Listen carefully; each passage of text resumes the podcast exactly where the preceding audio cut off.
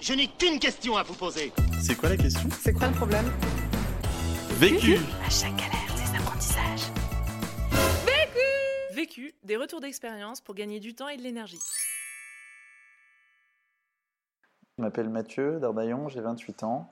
Je suis initiateur, cofondateur de Ticket for Change. C'est une association qui a bientôt 4 ans et dont le but est de faire émerger des acteurs de changement qui essaient de changer les choses, résoudre des problèmes de société par leur travail. Dans l'équipe de Ticket for Change, on est euh, autour de 18 salariés aujourd'hui.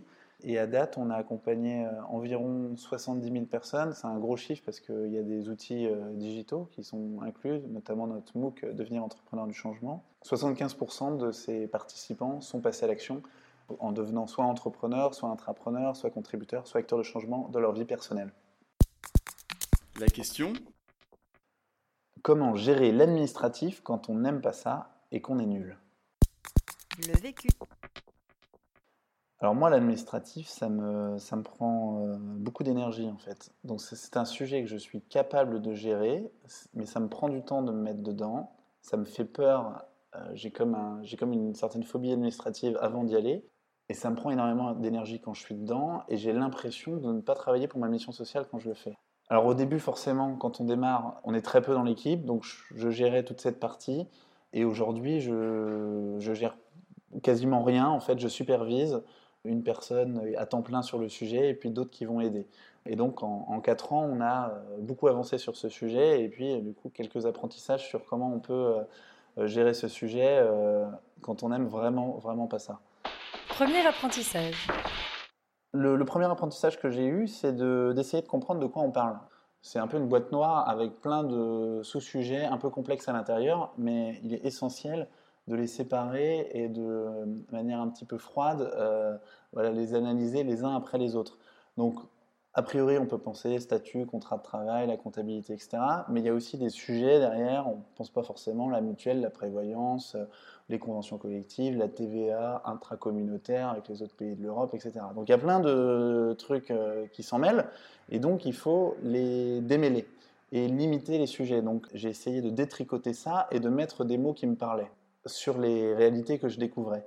Et du coup, d'aller créer des catégories, dans mon cas par exemple, administratif, RH, comptabilité, juridique, gouvernance, et derrière, euh, raconter une histoire pour euh, me, me prouver que ça a une importance en fait. Donc de dire, ok, ça juridique, c'est tous les papiers pour être bien en règle. Si je fais bien ça, je ne vais pas en prison. Donc ça c'est important, juridique, c'est très bien. Euh, la compta, c'est tous les papiers pour les rentrées, les sorties d'argent. Comme ça, je sais à la fin de l'année si on a gagné ou perdu de l'argent. Et donc de se raconter, ça a l'air euh, enfantin, mais ça me permet d'avoir une vue d'ensemble des sujets et derrière de savoir dans quels sont les sous-sujets qu'on peut rattacher à chacun et d'avoir euh, voilà, un petit peu un mind map euh, de tous les, les thématiques à adresser, à avoir en tête. Deuxième apprentissage. C'est essentiel d'apprendre à gérer les bases de tous ces sujets. Il y a un principe très simple que j'ai découvert, c'est que nul n'est censé ignorer la loi. Ça a l'air bête comme ça, mais du coup, dans ce domaine-là, si on fait une erreur, ça peut coûter très très cher. Et on n'a pas le droit de dire je ne savais pas, parce qu'on est censé savoir. Même si on ne nous l'a pas appris, on est censé le savoir. C'est ça qui est difficile. Et donc, il faut connaître un peu les bases de ces sujets-là euh, pour éviter ça. Donc, c'est de la gestion des risques. Euh, et donc, le conseil de base, c'est peut-être de lire un, livre sur la gestion d'entreprise ou d'association avec ces thématiques-là. Je ne l'ai pas lu de A à Z, j'ai survolé les thématiques, les chapitres, et puis j'ai zoomé aux endroits où je sentais que c'était le moment euh, pour moi de m'adresser à ce sujet-là. Ça me permet d'avoir un peu un, paysage de tous les sujets et tous les problèmes potentiels, et d'être au courant de ça pour pouvoir gérer le risque après. Et le fait de... En fait aussi, ça rassure de pouvoir lire un, un livre comme ça qui va, qui va étaler tous les sujets, et du coup, normalement, il n'y en a pas d'autres qui vont pouvoir émerger à côté. Donc ça permet de d'avoir une culture générale là-dessus, qui est essentielle. Ensuite, quand on a une question euh, spécifique à traiter, bah, Google permet d'y répondre, parce que souvent, l'administration française a quand même pas mal fait les choses. Comme c'est très compliqué, ils ont des sites qui souvent expliquent pas mal. Alors, c'est pas très bien expliqué, mais en tout cas, on trouve l'info. Et après, il faut passer le temps de la décortiquer. Mais en tout cas, on trouve les infos quand on pose des questions sur Internet. Et surtout, ce qui fait la différence, c'est que bah, on est obligé, au début d'un projet, de le faire par soi-même. Donc faut se débrouiller. On ne sait pas très bien faire. Personne ne nous a vraiment appris. Moi, j'ai fait une école de management, on m'a pas appris à gérer ça. Et donc, il faut le faire par soi-même. Et c'est important cette étape parce que si le but derrière, potentiellement, c'est de déléguer, tant qu'on n'a pas géré soi-même les problèmes, vu que c'était complexe, bah, c'est difficile ensuite de manager quelqu'un, d'avoir la légitimité de le faire, de prioriser, de l'aider à prioriser. Et donc, c'est essentiel de le faire, d'avoir des mains dans le cambouis pendant les six premiers mois, la première année, pour savoir ce que c'est. Par contre, c'est bien d'en sortir le plus vite possible. Donc, c'est bien de le faire une fois sur chaque sujet, de se mettre dedans, mais de sortir le plus vite possible. Parce que la mission du fondateur ou des cofondateurs, c'est pas de faire ça. La mission, c'est d'avoir, de poursuivre la mission sociale en étant garant que ces sujets administratifs soient bien réglés. Mais par contre, quand je dis qu'il faut, euh, c'est bien de le faire au tout début, faut pas que ce soit 70% de son temps. Hein. Pour moi, ça doit jamais dépasser 10% de son temps. 20% maximum, très grand maximum. Mais sinon, on ne crée plus de valeur en fait. Donc même quand on le fait, il faut faire en sorte d'être suffisamment efficient pour que ce soit euh, le minimum de temps. Sinon, il faut le déléguer tout de suite. Hein. Troisième apprentissage. Mon troisième apprentissage, c'est de s'entourer de spécialistes pour gérer la complexité des sujets. En fait, là, l'administratif, les RH, la comptabilité, juridique, gouvernance, c'est infini les... que ça recoupe et les problèmes qui peuvent être liés. C'est absolument impossible de connaître l'exhaustivité des sujets. Même il y a plusieurs spécialistes qui sont spécialistes de ces différents sujets.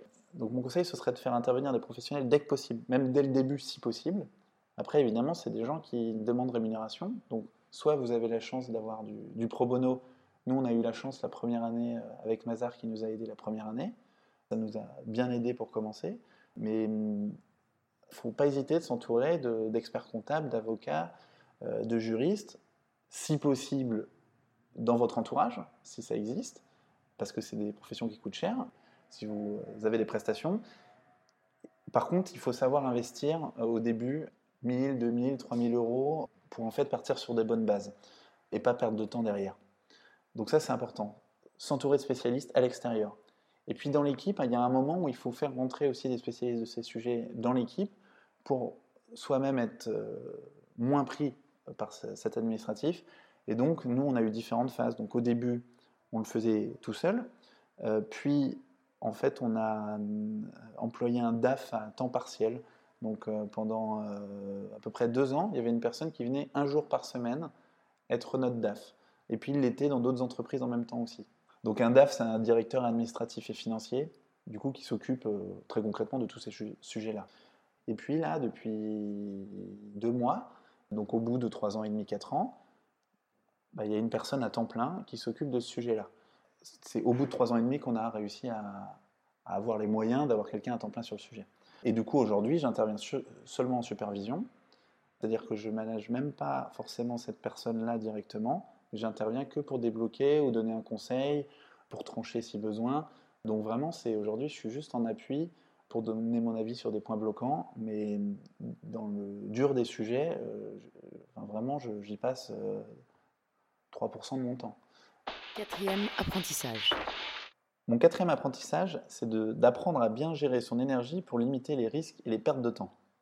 Une des choses que j'ai apprises, c'est, si possible, faire les choses au fur et à mesure et ne pas attendre qu'il y ait un amoncellement de papier qui arrive euh, et qu'il faille tout régler d'un coup. Ça prend trop d'énergie de tout rattraper ensuite. Je me souviens de la fin de la première année, de, premier exercice de Ticket for Change, c'était fin 2014, c'était les 29, 30, 31 décembre. J'étais à peu près tout seul euh, au bureau, euh, on était au sous-sol dans notre incubateur. Et en fait, pendant deux jours, euh, j'étais en train de pointer toutes les dépenses de l'année parce qu'il fallait euh, envoyer les documents à Mazar, euh, aux experts comptables, pour en fait finaliser les comptes, puis être sûr qu'il ne manquait pas un papier, et donc il fallait stabiloter chaque chiffre, retrouver la facture. Et donc c'était un peu de la spéléologie au dernier moment. Donc ça, tout entrepreneur va vivre ça, mais plus on anticipe et plus on le fait au fur et à mesure, en triant bien, en classant bien, bah, plus on gagne de, de l'énergie à un moment où on, ce serait plus intelligent de se reposer. J'ai essayé de faire toutes les méthodes pour, euh, dans mon agenda, euh, mettre au début du mois, je traite les sujets administratifs, au début de chaque semaine, euh, à la fin de chaque journée, etc. Pour moi, ça marche pas, mais c'est mon fonctionnement propre. parce que je m'oblige à le faire. Donc quand je m'oblige à faire un truc, je suis déjà obligé, euh, j'ai trop de contraintes d'un coup. Donc, par contre, je vais essayer de le traiter le plus vite possible dans une journée où je, vais sentir en fait que j'ai la bonne énergie pour traiter ça. Je suis un peu fatigué de mes autres tâches, ça demande un peu moins de concentration, euh, c'est un peu plus machinal sur certaines, hein, pas sur toutes. Hein. Eh ben, je vais la traiter maintenant. Ou, ça va être euh, pour finir une journée et, avoir une vraie récompense après, bah, je vais finir ça, bah, là je sais que j'ai fait une belle journée. Quoi. Parce qu'en plus j'ai traité le sujet qui, qui me prenait beaucoup d'énergie. Cinquième apprentissage. Alors peut-être une astuce toute simple, c'est quand on gère l'administratif, il y a des, euh, papiers qui vont arriver de différentes sources. Euh, des courriers papier, euh, des mails avec des pièces jointes, des papiers qu'on va vous remettre en main propre, différents documents. Et donc c'est basique, hein, mais de toujours les mettre à un endroit avant qu'ils soient triés. Donc avoir une, euh, une banette de papier dans lequel c'est à trier, à traiter, euh, on l'appelle comme on veut, et puis ensuite de s'adresser à ces papiers-là, et puis dès qu'ils sont traités, de les ranger directement. C'est basique de chez basique. Par contre, c'est bien plus efficient que de laisser le premier papier dans sa pochette, le deuxième au bureau, le troisième chez soi dans sa pile, et d'oublier le quatrième on ne sait pas où, et du coup, bah là, c'est juste impossible de les retrouver conseil pour gagner du temps. Le truc qui me fait gagner du temps, c'est quand j'arrête de travailler, euh, je travaille encore 5 minutes pour euh, noter sur un post-it et le mettre à gauche en bas de mon ordinateur les trois objectifs que je veux réaliser sur la journée du lendemain. Et donc ça, ça me permet, euh, donc il y a mon objectif 1, 2, 3, et puis les autres objectifs viennent après. J'en ai que trois, et donc c'est ce que je veux réaliser le jour d'après. Et ça me permet, en fait, quand je me lève le lendemain, d'être directement, de m'adresser au, sujet numéro 1, et pas de réfléchir pendant une demi-heure à ce que je dois faire aujourd'hui. Conseil pour gagner de l'énergie. Ce qui me donne de l'énergie, c'est de faire des breaks euh, d'au moins une semaine euh, dans des environnements euh, différents, tous les 3 ou 6 mois, qui sont des, en fait, des espaces de ressourcement qui peuvent être des, espaces, des espaces de travail, mais pas dans le même cadre, avec des personnes qu'on n'a pas toujours le, la chance de travailler avec au quotidien. Et donc, c'est des espaces de. Donc, pas au même endroit, au vert, avec d'autres personnes, où on travaille, mais dans un autre cadre, ce qui donne une énergie. On revient avec euh, des nouvelles idées, des nouvelles envies, un nouveau regard. Ça, ça me donne beaucoup d'énergie. L'autre question mon défi, c'est de savoir comment on peut créer un, vrai modèle économique pérenne, durable, qui permette de rémunérer les talents qui travaillent dans l'équipe pour qu'ils soient là dans la durée et qui donnent le meilleur de même dans la durée et faire grandir notre impact. Et de faire en sorte qu'il y ait des salaires attractifs dans l'innovation sociale pour faire venir les meilleurs. Vu Vécu Vaincu Pour plus de vécu, clique vécu.org je voulais te dire, euh, tu sais, on, a tous nos petits problèmes. Vécu. Buy ticket for change. Pour d'autres podcasts vécus et une méthode pour apprendre de ta propre expérience, rejoins-nous sur vécu.org. Et si tu aimes les podcasts vécus, n'hésite pas à nous le dire en laissant un commentaire étoilé depuis l'application où tu écoutes ces podcasts. À très vite!